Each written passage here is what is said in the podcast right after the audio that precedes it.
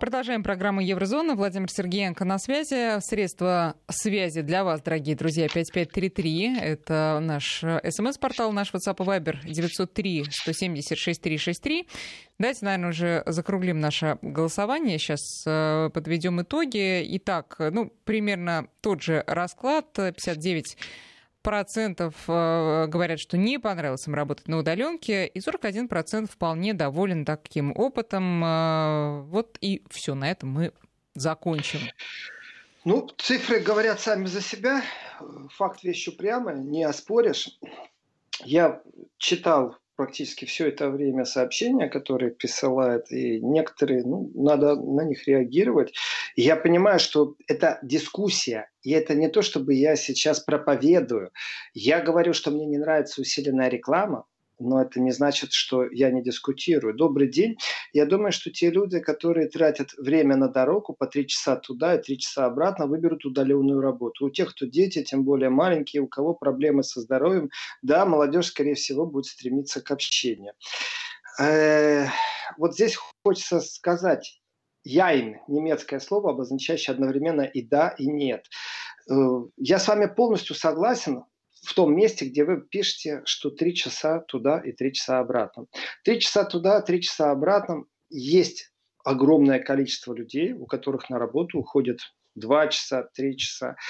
Эти часы не вписываются в рабочий день, но их смело можно приписать, потому что они неоплачиваемы. И если у человека появляется возможность сделать то же самое удаленно, есть такие профессии, начиная от бухгалтеров, заканчивая оформителями книжек. Не обязательно ехать в офис. Я согласен с вами, эти люди выберут. Но я говорю о том, что опасность не просто в переводе этих людей на удаленку, у вас уже сложен определенный социум, у вас уже сложна система общения, в которой вы общаетесь с родственниками, соседями, с друзьями, с коллегами по работе. У вас это все сложено. А как вам такой номер, что вот люди работают, работают, работают, там, ну, вот, например, больше двух лет, и первый раз вместе собрались в живом общении? Они работают вместе, но в живом общении первый раз. Я знаю команду, которая первый раз собралась за 6 лет. Они все работали на удаленке в разных городах, и два человека были еще из другой страны.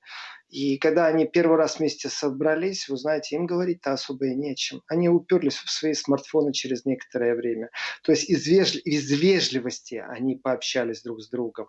Я насчет... А чем, чем занимаются эти люди? Какая у них профессия? Это собрание было... Я не, иногда не хочу говорить, потому что наши радиослушатели, в том числе и люди, которых я лично знаю, я бы не хотел, чтобы это имело отношение ну, к моему субъективному подходу. В данном случае это э, один из присутствующих все еще на рынках информационных порталов, достаточно крупный, европейский, который вещает на многие страны.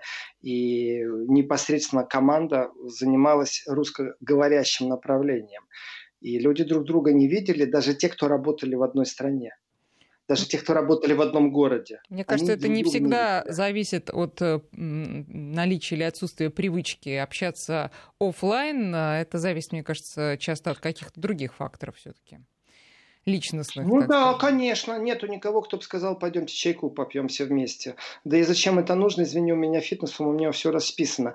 Еще раз, я говорю о трендах. Это то, что нас ждет через пару лет. Россия в данном случае, первое, во-первых, отстает и это в хорошем смысле слова, то, что я могу сказать. Потому что то, что навязывает усиленно Запад, это направлено на, на сверхприбыль гиперконцернов. Это ни в коем случае не направлено ни на человека. И все доказательства, которые они приводят, а вот одно из тех доказательств, которые нам сейчас написал радиослушатель по поводу того, что три часа туда, три часа обратно, замечательный. Это пример того, что да, лучше удаленка. Я понимаю вас, но еще раз, когда у вас сложен социум общения, а теперь представьте себе ситуацию, которая в будущем у наших детей будет или у наших внуков.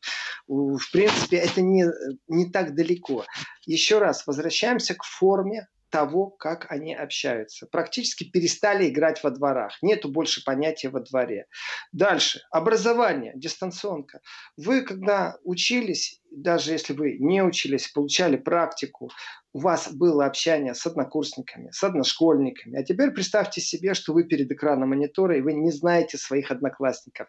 Вы не знаете своих однокурсников.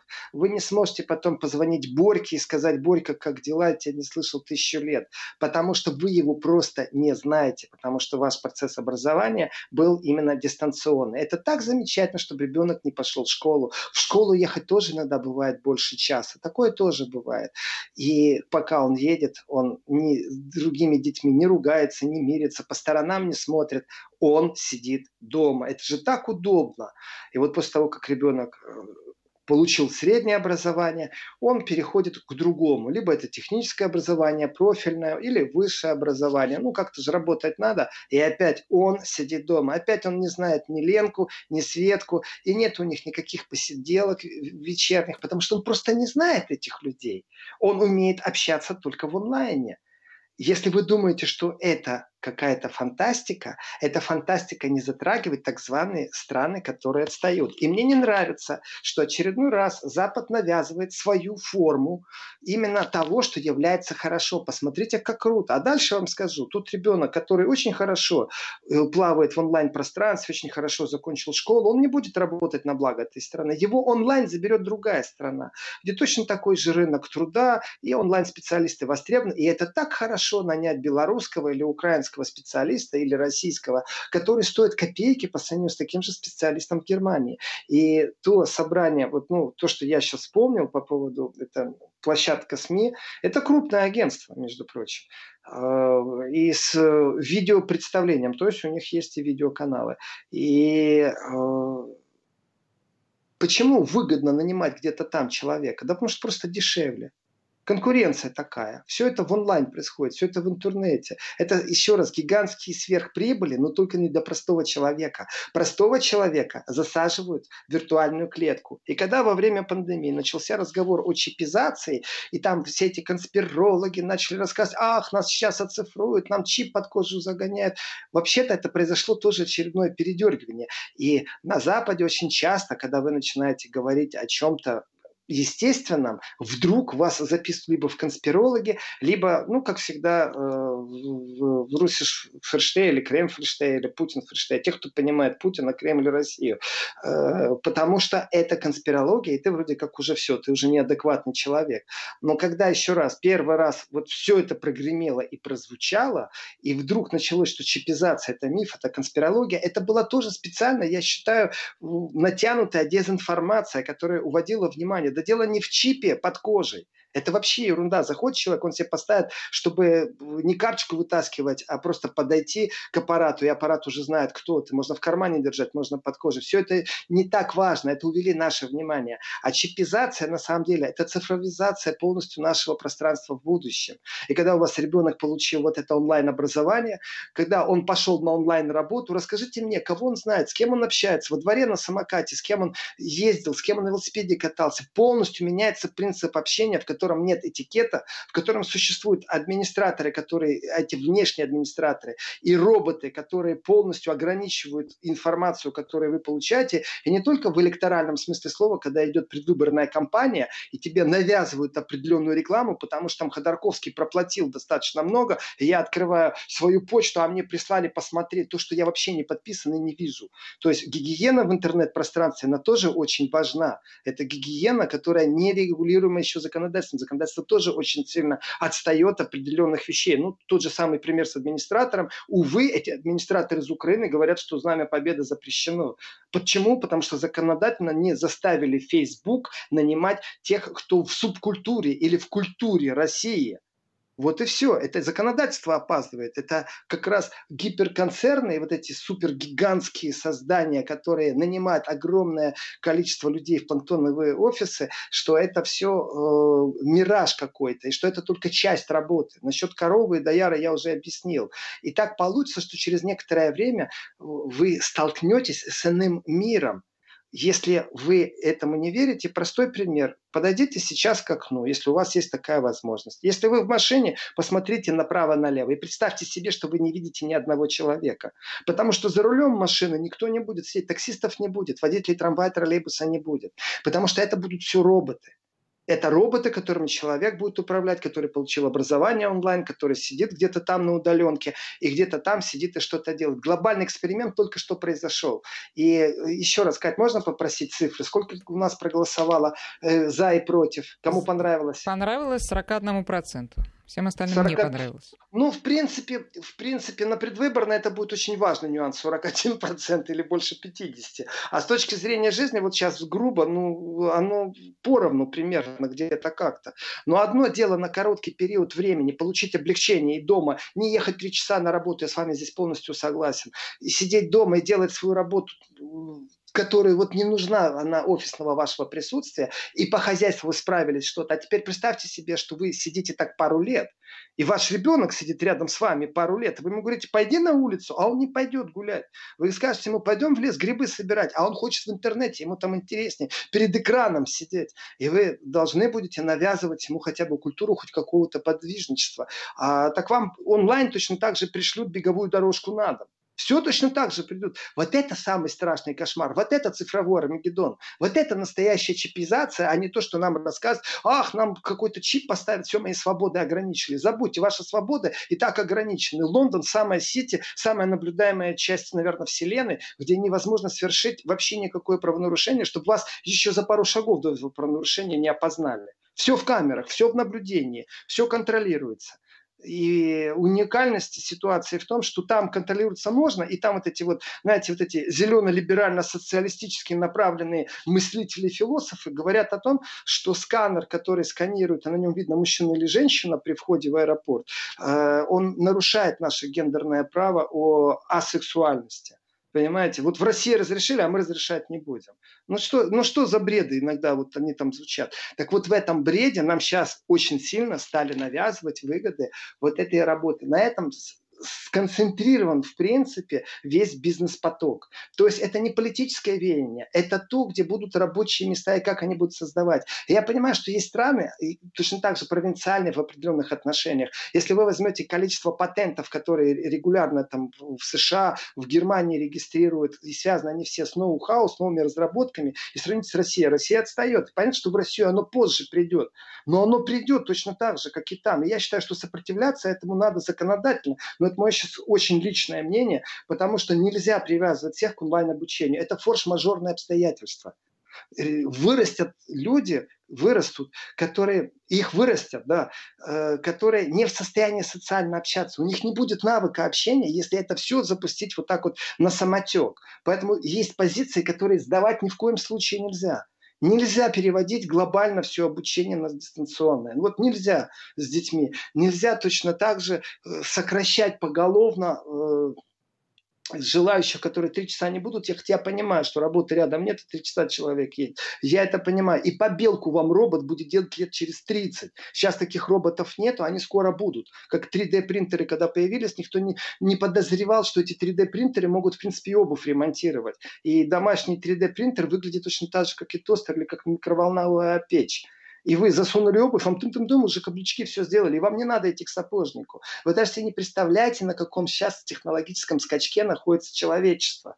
И, и у нас начинают вот эти концерны забирать технологию общения, этику общения, культуру общения, то, что годы вырабатывалось. И пичкать будут э, сериалами, э, мультфильмами, которые они будут делать. Я не знаю, как наши радиослушатели, но я в какой-то момент отслеживал за своими детьми, с ними смотрел мультфильмы. Сейчас я давным-давно не понимаю, какие мультфильмы смотрят подрастающие поколения, дети, на каких они растут. На японских, на корейских, на американских. И что там, и как там, кроме того, что там Трамп проскочил как герой в одном из мультсериалов и сказал, я буду президентом. Понимаете? То есть, насколько это все контролировать будут иные другие, ну невозможно создать комитет по этике, который будет все мультики в интернете отслеживать на всех языках и блокировать э, территориально. Ну, невозможно. Единственное, что мы можем противопоставить вот этой фильтрации информации, которая нас ждет, это только живое общение. Это самое важное человеческое достояние. Мне кажется, что этим мы отличаемся от животных, ну, кроме чувства радости, кроме планирования нашего будущего, кроме того, что мы помним наше прошлое, и, и, и не в размере там года-двух, в смысле злости, а именно помним прошлое. Но еще вот сам факт общения очень важный. Если говорить о тех цифрах, которые нам запихивают и говорят, что Россия отстает, это неправда. Россия сохраняет и, и здесь очень много ментальных особенностей, и точно так же агрессивности вот большого капитала. И когда переходишь на цифры, когда начинаешь понимать, что те законодатели моды, которые существовали в текстильной моде, сегодня существуют в том, как вести бизнес, в том, как зарабатывать правильно деньги, то это вот такие гиперконцерны, такие огромные, как Google, как Microsoft, это Цукерберг со своим Фейсбуком. Это Кремниевая долина, которую переводят практически тоже на онлайн, они уже заявили. И то количество сокращения рабочих мест, которое сейчас происходит по всей планете, э, это важный тоже разговор, потому что если смотреть на трудозанятость не в течение там двух-трех лет, когда восстановилась полностью экономика после э, пандемии коронавируса, а если смотреть на будущее, куда идет цивилизация, то образование и навыки будут в первую очередь связаны, конечно, с онлайн-деятельностью, конечно же, с цифровизацией. Это, понятно, Это понятно, что присутствие людей, да, возвращаемся вот к этому самому слову, но уже в положительном э, ключе присутствие людей на рабочих местах будет меньше, но вот как правильно пишет наш слушатель, э, все равно Э, многие работы невозможно сделать удаленно. Вот тут вот э, он пишет, я конструктор, и на уровне деталировщиков удаленка Возможно, но дальше тупик. Нет передачи опыта, опыта нет компетенции. А, ну, например, про корову, да, если вот э, э Давай, к этому, да, хороший, фермер да. поставил задачу, и сколько людей работают э, над ней от разработки до эксплуатации. Мы этого не видим, мы видим только в итоге, ну, так сказать, цифровую корову, то есть вот э, весь этот автоматизированный процесс. Но создать его, это действительно э, стоит именно вот больших личных усилий и личного присутствия. Я не говорю о том, что не будет существовать профессии, что все профессии будут сведены э, к, к удаленке. И что сантехник будет по удаленке говорит, руки засучи, давай это делай. Это напоминает телевизионную рекламу, вот сейчас пандемийная, которая была, где российские э, звезды участвуют. Я все понимаю, но речь не об этом речь об опасности, которая нам надвигается. Вот я читаю, Анастасия нам написала, э, Москва, Московская область, добрый день, ребенка точно нельзя сделать по удаленке, все остальное можно. Анастасия, с вами в корне не согласен. Я настолько с вами не согласен, как раз вам по почте все пришлют, и инструкцию, и еще онлайн сопроводят, и расскажут, как все нужно делать любить по удаленке люди сегодня уже умеют. Понимаете, люди знакомятся, расстаются, ссорятся. И вот эта новая культура общения, я своей маме могу объяснить, конечно, 82 года, что такое смайлик, и что если вдруг долго мне никто ничего не отвечает, а потом пришла вот эта рожица, которая состоит из одного круга, э, внутри две точки, это глаза, черточка, это нос, и рот, который может быть черточка, а может быть скобочка, а может быть скобочка вверх, а скобочка вниз. Если скобочка вверх, то значит улыбается, то все в порядке. Если скобочка вниз, он мне смайлика не шлет, говорит сегодня новое поколение. Вот они умудряются, вот, знаете, даже замахиваться на эти вещи. Проповеди идут по удаленке. Очень многие вещи происходят именно в этом контексте. И сейчас, воспользовавшись ситуацией тем, что многие люди почувствовали вот это преимущество на удаленке, э, я считаю, что вот эти э, модные вещи, зрения, которые приходят и аргументированно нам рассказывают, как это хорошо, что как минимум нужно на эту тему разговаривать. В чем опасность?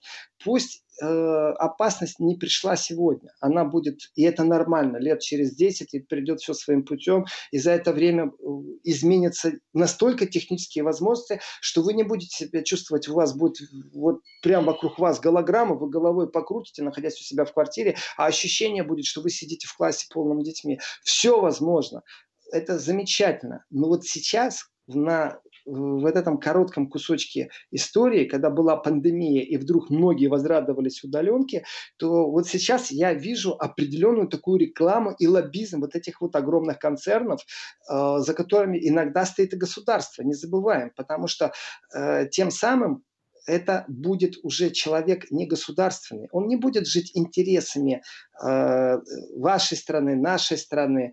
Он будет жить интересами именно того виртуального мира, который ему насадят. Это опять же законодательная база, что можно, что нельзя. Все не отфильтруешь, все не заблокируешь. Ну вот я, давайте я дам немного цифр, так легче будет.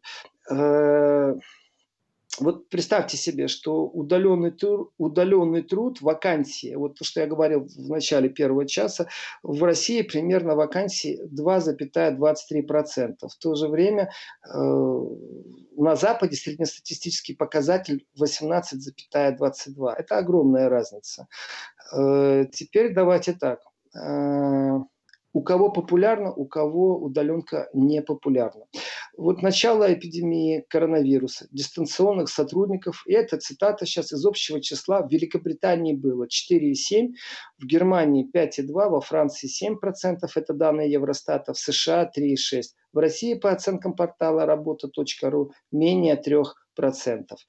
А, а, так что оборону держим. Но еще раз, может, ее не стоит держать в том смысле, да, роботы должны появиться, но должно присутствовать определенное понимание, к чему это ведет. И доказательство того, что в Голландии очень, Голландия номер один просто сейчас, э, очень мало суицидов, что в принципе у них все хорошо получается, ну давайте тогда рассмотрим голландскую модель как самую идеальную. Их суды рассмотрим, об этом мы завтра поговорим по поводу Боинга и что там в Гааге, очередную хитрость, пакость придумала Голландия. Э, давайте рассмотрим их легкие наркотики, вообще их общий образ жизни. Э, ну вот все посмотрим скажем, хотим мы так жить или не хотим. А потом мы скопируем модель, в которой у них э, номер один на планете, у них э, вот работа по удаленке. Создаются новые рабочие места с большими темпами.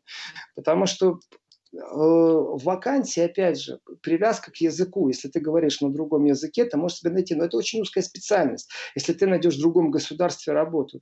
Э, потому что в узкой специальности ты должен быть точечным специалистом, высококвалифицированным специалистом. Как правило, это связано с разработками программ, э, и переводы. Все, других я не знаю, где можно найти дистанционно в другом государстве. Ну, понятно, еще журналистика присутствует в этом контексте. Тоже все это специфически. Но, как правило, э, все-таки контроль остается в центре.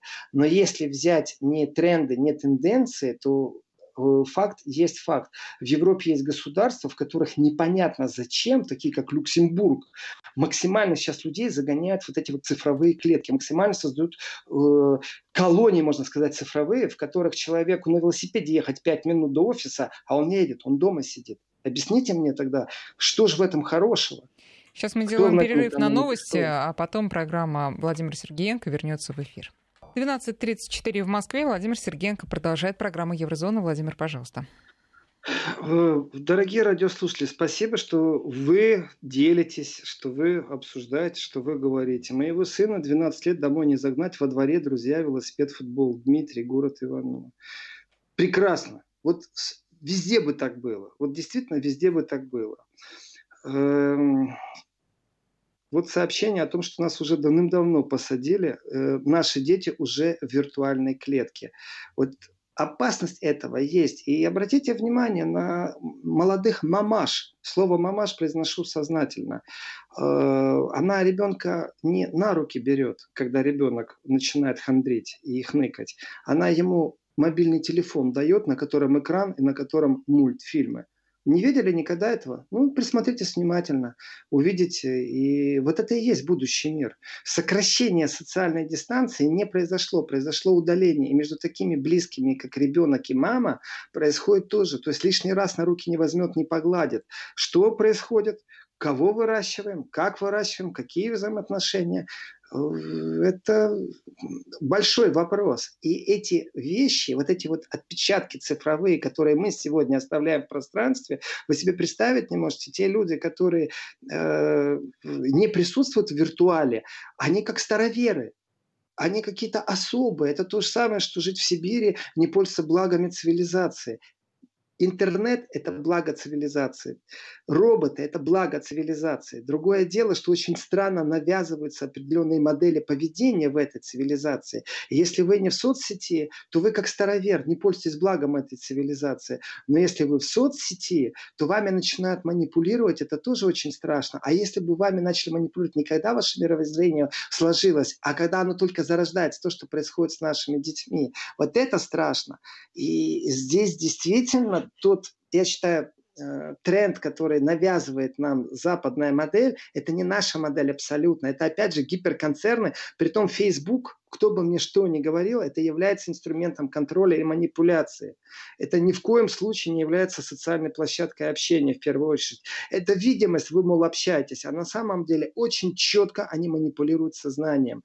Сознанием, начиная от выбора работы, заканчивая от отношения к родине. 80% офисов сократят, никто не заметит. Представляю электриков или сантехников, работающих на удалении. Одинцова Виктор. Виктор, про сантехника мы уже говорили, уже сообщение было, да. Но насчет 80% офисов сократят и никто не заметит. Э, вот сантехники не заметят, потому что их, им не нужно будет э, обслуживать больше эти офисы. А те, кто в этих офисах работают, заметят они заметят это. Вот то, что говорится офисный планктон, конечно, в больших городах этого офисного планктона намного больше, чем в провинциальных городах или вообще в провинции. Это факт. И общение социальное остается в провинции. И относиться к нему как, о, это не очень хорошо, вот модно так, это опять же эти тренды. И происходит, с одной стороны, вроде как смещение, и урбанизация диктует нам свои э, жизненные взгляды, прям свои условия существования. Но, с другой стороны, опасность еще раз заключается, не мне страшно сейчас в этом виртуальном мире. Я вижу, что может произойти в будущем, если этому ничего не противопоставить. Э, вот очень интересно интересное сообщение пришло из Нижегородской области. Минобр выбрал площадку Zoom расположена в США, ну, в смысле, площадка Zoom расположена в США. В совет директоров Zoom немедленно был включен высокопоставленный офицер АНБ. АНБ – это разведка, которая намного больше собирает информации, чем ЦРУ. Генри Макмастер. Чем думают в Минобре? Знак вопроса. Вы знаете, я не могу ни опровергнуть, ни подтвердить вашу э, информацию насчет того, что площадку Zoom выбрали. Э, пример тому китайцы, которые не разрешили Facebook и Google зайти на свою территорию историю. Просто не разрешили. У них свои Google, у них свои поисковые системы, у них свои Facebook. Я считаю это абсолютно правильным. А, и создание серверов независимых на тот случай, если начнут отключать от интернета, вы знаете, события развиваются иногда очень драматично. Кто мог предположить, что э, украинская попытка э, что-то изменить в коррупции в верхних эшелонах власти э, закончилась тем, что Украина и Россия находятся в таком состоянии. Поэтому почему выбор выбрали, не знаю, вопрос не ко мне, еще раз не подтвердить, не опровергнуть не могу. Э, вот, наверное, зря настаивают дети, родители детей с инвалидностью, чтобы их дети ходили в школу. Я не очень понял это сообщение. Э, в принципе, ну, э, вы знаете, те, у кого ограниченные возможности. Здесь тяжелый разговор, который не связан Э, его не надо подсовывать под разговор об удаленке и подсовывать под разговор э, дистанционного обучения. Это другая тема. И здесь тоже очень болезненные пороги есть, когда э, ребенок с ограниченными возможностями не может, или когда он, например, может добраться до школы, созданы для этого условия, но в школе дети не готовы с ним общаться. И такое бывает. Это не тот разговор, это немножко вы сместили. Э, это очень больная тема, и ее тоже нужно проговаривать, обсуждать, дискутировать. Именно так рождается истина, по-другому не так. Э, мне очень понравилось ироничное сообщение в мой адрес, но вы же сами по удаленке, вы обсуждаете, вроде бы критикуете, а вы же сами по удаленке. Большое вам спасибо, зря не подписались. Э, я вам отвечу на это. Только по секрету. Вот я вам, Дмитрий, в Свердловскую область э, сообщаю. Только вы, пожалуйста, никому не говорите. Только вот я и вы сейчас. Э, ну и пару миллионов радиослушателей. Вы себе представить не можете, как я каждый раз говорю, ну когда уже, когда уже мы будем э, видеться. Потому что даже тот короткий момент, когда ты заходишь и говоришь коллегам спасибо, а не по удаленке, это очень важно. И еще один момент по удаленке и по развитию человечества в этом мире. Э, на днях меня спросила э, дочь э, друзей, подруги, э, что же я такого против имею? И она привела мне подростковые доводы. В течение примерно ну, там, 30 секунд она все свои доводы э, смогла довести до моего ума. И рассказать о преимуществах, как это удобно у нее все время был телефон в руках, и она в разговоре со мной этим телефоном как-то в мою сторону все время кивала. И тыкала пальцем. Вот как удобно все иметь, и друзья, и все это, как это все удобно. И вот я уже, наверное, человек старый просто, другой генерации, я не понимаю всех преимуществ, поэтому и критикую эту вещь. На что я и сказал, а ты знаешь, что ты вот, ну, Вроде бы ты права, но есть другие вещи, которые невозможно объяснить. Дело в том, что когда мы общаемся лично, я, например, злюсь, то я потею, а мой запах такой, как у скунса. И запах этот неприятен. Если я буду агрессивен, ты меня по запаху познаешь раньше, чем ты по своей по удаленке имеешь плоское изображение меня, прежде чем я подниму голос на тебя. Есть много факторов, которые даются только в личном общении. Можно по удаленке влюбиться в человека, и как в Китае был скандал, когда они встретились в жизни, он подал иск на нее, Почему? Потому что она выглядела намного красивее, потому что она была не только красивее, она еще и не соответствовала росту, который он себе представил, потому что несоответствие, дисгармония у них была в росте друг с другом, но еще и запах сыграл роль. Оказывается, он не знал, что она так пахнет, он с таким запахом жить не сможет, поэтому предложение по удаленке, которое он ей сделал, давай поженимся, он забирает назад, и вообще за то, что он потратил на нее так много времени, он бы мог искать себе другую невесту, поэтому она должна ему заплатить. Она его обманывала. Вам кажется, это бред? Это жизнь молодежи, которая может быть в будущем. Да, мы иногда подсвечиваем очень яркие моменты для того, чтобы говорить не о, не, не о неярких. Это правда. Э, по поводу а, авенир написал Владимир, у меня для вас есть, на мой взгляд, интересный материал. Если сообщите вашу почту, я пришлю его. Вы знаете, я очень специфически отношусь к таким вещам. А, если вы действительно чем-то владеете интересным, с удовольствием ознакомлюсь. Ну, как вы думаете, редко приходят такие сообщения? Вы единственный, кто прислал. Если у вас есть что-то интересное, найдите меня в социальной сети. Это очень просто, притом не в одной. Свяжитесь и пришлите там, и я посмотрю. Если не очень будет нравиться, я даже вам все равно отвечу, скажу, скажу спасибо, мне это не очень интересно, это не мое. Но посидите в интернете, найдите, это же не так трудно, это не удаленка э, город Самара, Александр, надо общаться не по телефону, а видя человека и эмоции. Абсолютно с вами согласен, Александр. По телефону ты это не увидишь. Я приучаю дочку общаться в виде собеседника. Вот смотрите, телефон, а это поколение, поколение Z и последующие поколения говорят о том, что они видят же человека, вот, вот это живое общение, но они видят двухмерное пространство, нету ни запаха, нету ни подвижек руки. Вы ж, э, когда сидите с собеседником, то видно, как он шевелится, у него и тело разговаривает, и на тонких-тонких таких вот процессах, которые идут в мозге, иногда говорят интуиция. Да не интуиция, это мозг у нас накопил уже определенные знания, и он обрабатывает их точно так же, как мы это делаем делаем логически, а мозг на другом уровне. Мы многие вещи знаем, как плечом повел, как глазами хлопнул, а тут бах, завис в интернете. Так что я с вас, Александр, полностью поддерживаю, но считаю, что нужно и так, и так, потому что можно остаться совсем вне мира. Я против как раз староверов, которые не пользуются абсолютно э, социальными сетями и не пользуются благами цивилизации. Но именно поэтому они не узнают о вашем отношении к ним. Сейчас мы делаем короткую паузу, а потом э, снова Владимир Сергеенко в эфире. Вести ФМ. Итак, напоминаю, наши координаты 5533 для ваших смс друзья, и 903-176-363, WhatsApp и Viber. Э, Владимир, пожалуйста. Э, Алексей пишет нам, Москва, Московская область. В США 30% рабочего времени уходит на неустановленные цели. Точка.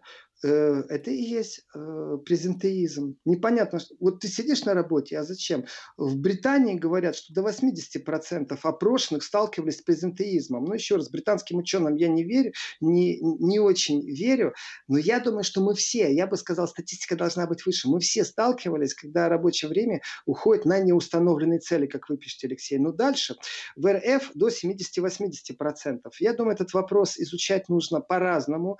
Российская Федерация Миграция – это не только такие города, как Москва, как Питер, как э, любой миллионник город. Нет, Россия разная. И вот эти 78% э, статистика, ну, не знаю, откуда она у вас, напишите в следующем смс. Но дальше, вот пишет Алексей, в любом офисе идут клановые войны. Это банки с пауками. Не идеализируйте общение. Вот здесь я могу только посочувствовать. Да, да, я с вами согласен. И как здорово уйти от этого общения и выполнять работу на дому, и больше не видеть вредный, противный коллектив, в котором ты чувствуешь себя как в банке и сам становишься пауком. Я вас понимаю, и об этом нужно говорить. Но вот дальше, дальше. Алексей пишет, для команды образования можно собираться на тимбилдинге. Тимбилдинги, расскажите мне, пожалуйста, дорогие радиослушатели, что это такое? Я знаю, что это такое. Можно как-то не тимбилдинг это назвать. Вот это и есть уже ярко выраженное другое поколение, которое и понимает нас, и понимает последующее поколение, которое говорит языком иногда непонятным для нас. У них сегодня тимбилдинги, завтра у них коворкинги, послезавтра еще что-то. Это не русский язык, это типа современный бизнес-язык. И тимбилдинги, конечно, вещь хорошая, вроде бы как тим и вроде бы как билдинг. Но с другой стороны, Конечно, ситуации нужно рассматривать по-разному. Но если у вас такая атмосфера, что все как пауки в банке, то вы думаете, точно такой же коллектив на удаленке будет иметь меньше стрессовости, не будет подсиживания, не будет интриг, не будет склок, не будет чего-то другого. Удаленка спасет от всего этого?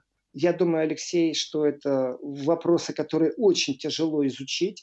Статистически это нужно выделить средства, которые потом нужно оприходовать, опросить, и тогда у нас будет статистика. А без статистики, я думаю, что по-разному бывает, но э, онлайн-пространство не спасет от типичных проблем, связанных, когда в коллективе э, нездоровая атмосфера. По-другому не, не бывает. Э, Человек – существо общественное, но и вся его физиология требует постоянного движения. Это важная составляющая формирования иммунитета и противостояния всем пандемиям. Самоизоляция, саморазрушение. Доктор Якунев. Спасибо вам большое, Григорий. Э, вы знаете, вот опять же, и возвращаясь к своему тезису, что в нашем социальном общении есть примеры отрицательные, есть положительные, и движение можно воспринимать по-разному. Физиологическая физиология, э, вы говорите, требует. Да, физиология требует, человек требует. И у нас действительно мы существо общественное. И у нас пробуют это сейчас забрать. Это новый тренд. Я понимаю, что социальные маятники иногда уже притормаживаются, а нам кажется, что нас все несет. Но в данном случае мы находимся именно в момент разгона. И еще раз возвращаясь к понятию культуры и понятию субкультуры, понятие этика, то, что творится в онлайн-пространствах, и вроде бы как закон запрещает, и вроде бы как существуют администраторы, которые говорят, что у нас площадка общения запрещены, там все, что связано с угрозами, с признаками розни, с призывами, которые нарушают уголовный кодекс, оно все звучит красиво, а сводится оно к другому, что информационный поток становится ограниченный. И бабушки, которые классические сидят возле подъезда и судачат, да, опять какую-то гадость сказали, да, вроде бы такая кажется. А вы возьмите этих бабушек 15-20 лет назад. Они жили в социуме, они не сидели в тот момент возле подъезда. Они общались, они работали, у них есть их формирование. Это не общественное мнение, эти бабушки. Их можно изображать комедийно, карикатурно, как угодно. Э, но, в принципе, это они здесь и сейчас, бабушки. 15-20 лет назад полноценные члены общества, трудовых коллективов, и, ну и вот так далее. А если рассматривать их только здесь и сейчас, отрицательный персонаж, а кто сказал, что этих отрицательных бабушек нету? Когда тебе, э, ты входишь в группу э, жителей дома, которые пишут площадку, модерируют, что у вас там за события происходят на районе. Когда вы входите в группу по интересам, где собираются ценители, разницы нет, это будет классическая музыка или это будет уроки вязания одной спицей или узлами. И вдруг вас просто выбрасывают или вам начинают диктовать, как вы должны тут общаться, те же самые бабушки. Просто они теперь в онлайне в интернете. Ну, вот. Э, вас э, прямо спрашивает наш слушатель, вы против соцсетей, Владимир? Я против того, что Facebook в лице философии Фейсбука, Твиттер в лице философии Твиттера, того, как они там придумали на совете директоров, э, навязывают мне э, свое администрирование, которое не я согласен на администрирование, если это делает страна, в которой я живу или в которой я нахожусь, и чтобы у меня был выбор. Привяжу всех к двум странам администрирования, их правилам, номерам, э, правилам сообщества или же это делает Facebook. Я категорически, я за соцплощадки общения в интернете, но я против того, чтобы полностью э, контролировала какая-то виртуальная компания, которая в Америке, которая непонятно чем занимается и как занимается, зарабатывает свои деньги. Но это же дело вот добровольное, вы, вы же можете не вступать в Facebook, можете... А почему? На да, Одноклассниках, например, сидеть, и это тоже хорошо. Э, Катя, я понимаю такой аргумент, неоднократно слышал. Точно так же дело добровольное. Вы можете не пользоваться общественным транспортом. Вы можете только пешком ходить, полезно для здоровья. Почему я не должен пользоваться благами э, человечества и благами цивилизации того, как развилась инженерная мысль? Нет, ну это же простая конкуренция. Должен... Но никто это не... не нет, нет, никто не заставляет вас покупать, например, э, Apple. Вы можете купить любой другой телефон. Точно так же и с соцсетями. Это просто конкуренция. Э, Кать, если вы считаете, что это конкуренция, то тогда нужно сравнивать параметры двух площадок, которые вы назвали, Одноклассники и Facebook, возможности этих площадок. Плюс не забывайте, пожалуйста, изначальную социальную привязку, где и как происходит общение и в каком виде оно происходит. Если у меня э, в Одноклассниках там 3000 подписчиков, а в Фейсбуке э, суммарно 10 тысяч, то тоже не сравните. У меня сейчас годы уйдут на то, чтобы выстроить новую площадку. Дело в том, что я не хочу жить по их правилам. Вы мне говорите, не нравится, уйди. Это крайний вариант. Не нравится, выйди из троллейбуса. Не нравится, не ешь хлеба, если ты считаешь, что это вредно. Не нравится, это хороший аргумент, но это крайняя мера. Не крайняя мера, я хочу пользоваться благом, которое мне дали, но я хочу, чтобы это не было под их контролем под оголтелым контролем вот этих гигантских концернов, которые придумывают новую философию. И эта философия людей, вы поймите, что изначально оно э, сделано было не для того, чтобы упростить нашу систему общения. Обмен информацией настолько сильно ускорился благодаря интернету. Это не связано с социальными площадками общения. Это связано немного с другим. Акцент идет на то, что у меня забирают не информационный поток, а мне подменяют социальный поток общественного обмена. Вот что важно. И я-то сопротивляться не должен. У меня хватает ежедневного общения и контактного общения.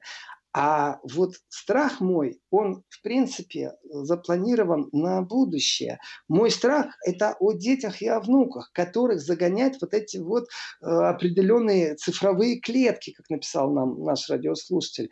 И очень хорошо. У меня есть друзья, которые не пользуются социальными площадками. Действительно не пользуются. Но это как староверы. Это удобно, это выгодно, только я не понимаю, почему это должно быть по правилам Цукерберга. Я не понимаю этого, потому что он хитрый, потому что у него есть определенная философия.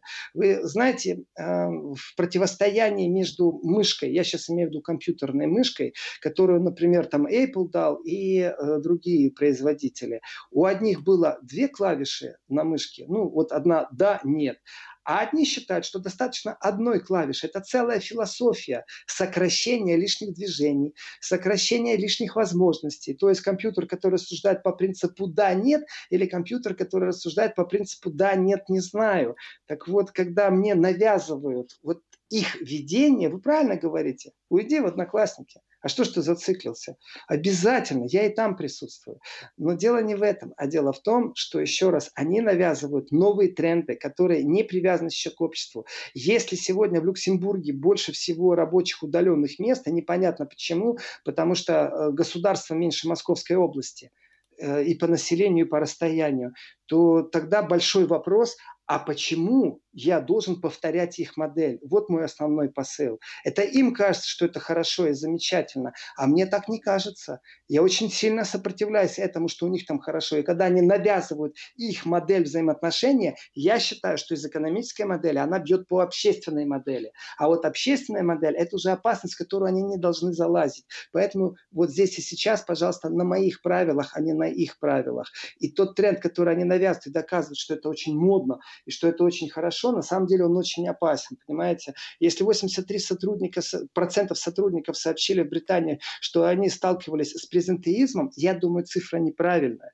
Я думаю, практически мы все сталкивались, кто хоть день работал, что такое сидеть на рабочем месте и не работать, для галочки сидеть делать вид, что ты работаешь. И твоя эффективность нулевая, и ее повысить, вот здесь начинается оголтелый капитализм, который в самом худшем виде и э, существует. Это когда из человека выжимают все ради прибыли. Человека нет, ни в коем мере, ни в коем виде. О человеке никто не думает. Вот в чем опасность вот этой вот цифровизации, с моей точки зрения. Если, Катя, вы хотите мне оппонировать, оппонируйте сейчас. Да, времени у нас на это не осталось. Я только прочитаю сообщение из Удмуртии пришло. А, лучшее средство борьбы с цифровизацией, это, я так понимаю, по логике слушателя, опять же, а, тотальная цифровизация, а в идеале вообще телепортация. Чем быстрее будем добираться из одной точки мира в другую, тем а, меньше будет потребности в соцсетях. Да и правда. Ну, в общем, будем ждать вот этого уже апофеоза цифровизации.